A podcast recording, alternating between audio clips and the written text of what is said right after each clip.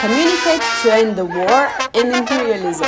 Rania Khalek, a Middle East based journalist for Breakthrough News, exposes how the hegemonic Western media promotes a narrative about the war based on censorship and silencing. This speech was given on Capit's dialogue activity Women Confront the Wars, held on March 28, 2022. Of course, I want to start out by talking about Ukraine. You know, one of the most surprising aspects of this war in my opinion, has been that there has been no attempt to end it. Everyone is escalating. And at Breakthrough News, where I work as a journalist, we have focused our coverage on trying to present the context of how the world got here, which of course includes a critical assessment of the US and NATO and helping to set the stage. Um, and, you know, as I mentioned, over the last 30 years, US officials warned this would happen. This includes American diplomat George Kennan.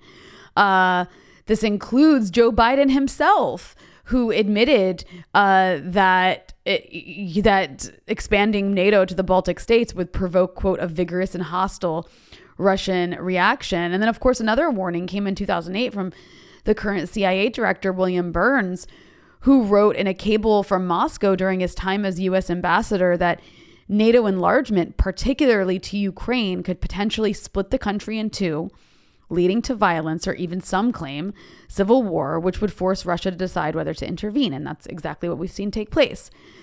Now that these warnings have come to fruition, though, the media is totally erasing the NATO and US role and pushing Russia into a corner.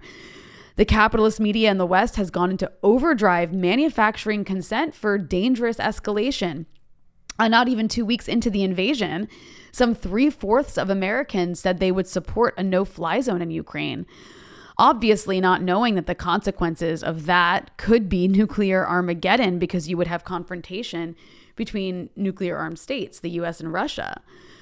Uh, meanwhile, the West has turned to censorship by banning RT and other Russian media. And the fact that you know they were able to implement implement that ban so quickly on the internet shows that the infrastructure to shut down opposing views in the West was already in place and will probably at some point be used against people like us who oppose war. And it, you know, it really makes you wonder if this is one of the Western values they claim to be fighting for by arming the Ukrainians. But now we're only getting one side of the story, which of course glorifies the Ukrainian narrative as pure and true, while shutting down Russian perspectives and shutting down dissenting points of view.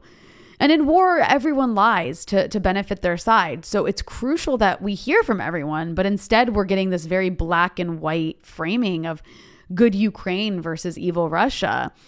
And this drive for war with Russia has created a frightening climate of racism and militarism in the West, much like after 9 11, where those of us who question it or oppose escalation or call for the dissolution of NATO are branded as treasonous Putin apologists who need to be shunned and censored. And meanwhile, the Biden administration is saying openly that they want to fund an insurgency. They are even discussing plans for preparing the groundwork for Zelensky to lead a government in exile based in Poland. From where a Ukrainian insurgency would be organized, armed, and trained, we heard Hillary Clinton say how the Mujahideen in Afghanistan is the model for Ukraine. But of course, we have to be clear this isn't about helping Ukrainians. This is about bleeding the Russians, you know, fighting the Russians to the last Ukrainian. You know, funding and arming an insurgency guarantees that bloodshed in Ukraine, Ukraine will continue for years.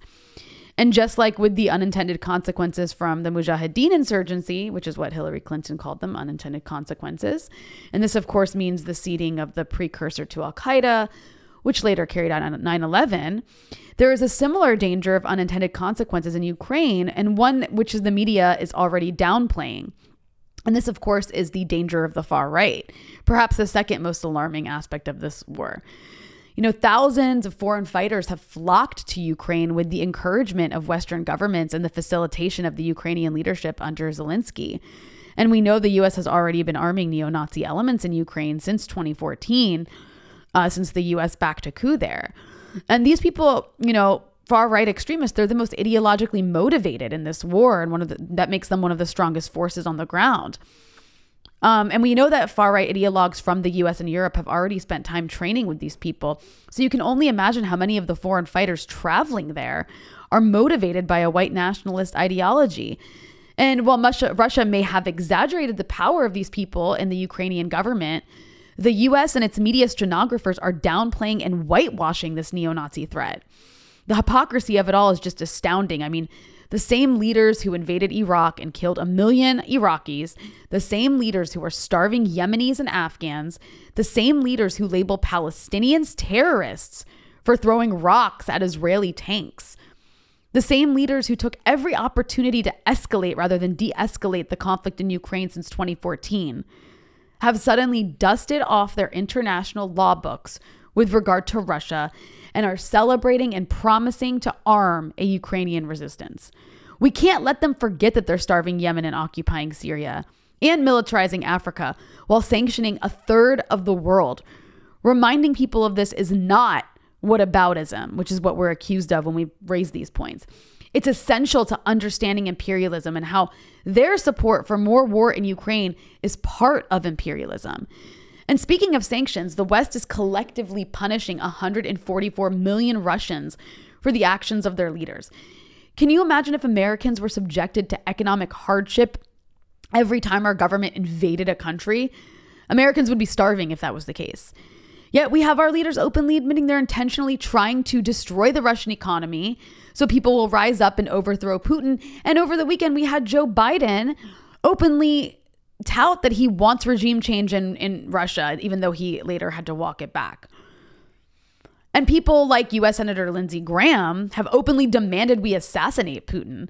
And that, you know, that may sound outlandish, but it's meant to move the goalposts of acceptable discourse further and further to the right. And then we hear a lot of talk about the international community is united. But what is the international community? Western officials and their media are telling us the world is united in support for Ukraine and condemnation for Russia. And they speak of this international community as if it's one body that has cast out the evil Russians. But the world is not united, and the international community really just means America, Europe, and Japan. A minority of the world that excludes Latin America and Africa and most of Asia. In fact, the vast majority of the world has abstained from taking a side in this war.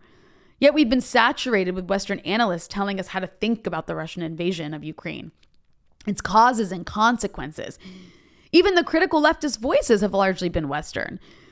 At Breakthrough News, we've challenged that framework by hosting voices from the global south who offer a much different perspective on this war, one based in an understanding of imperialism and, a, and the frightening reality of how Western sanctions on Russia are going to impact developing countries that depend on Russia and Ukraine for a huge amount of raw commodities like wheat.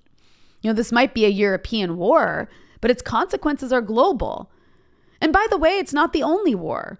While the news is laser focused on Ukraine, you know, Afghanistan is being starved due to American policies. Yemen is still being bombed and besieged. Syria, Cuba, Iran, and Venezuela are still being sanctioned. Our climate is changing faster and more dangerously than ever. COVID has been forgotten about. The unjust and polarized system, which keeps a fraction of mankind enriched and privileged, while the majority struggle for their daily subsistence, remains in place. But the victims of these wars not only fail to have blonde hair and blue eyes, rather than serving imperialism, their suffering is the result of it, so it's ignored.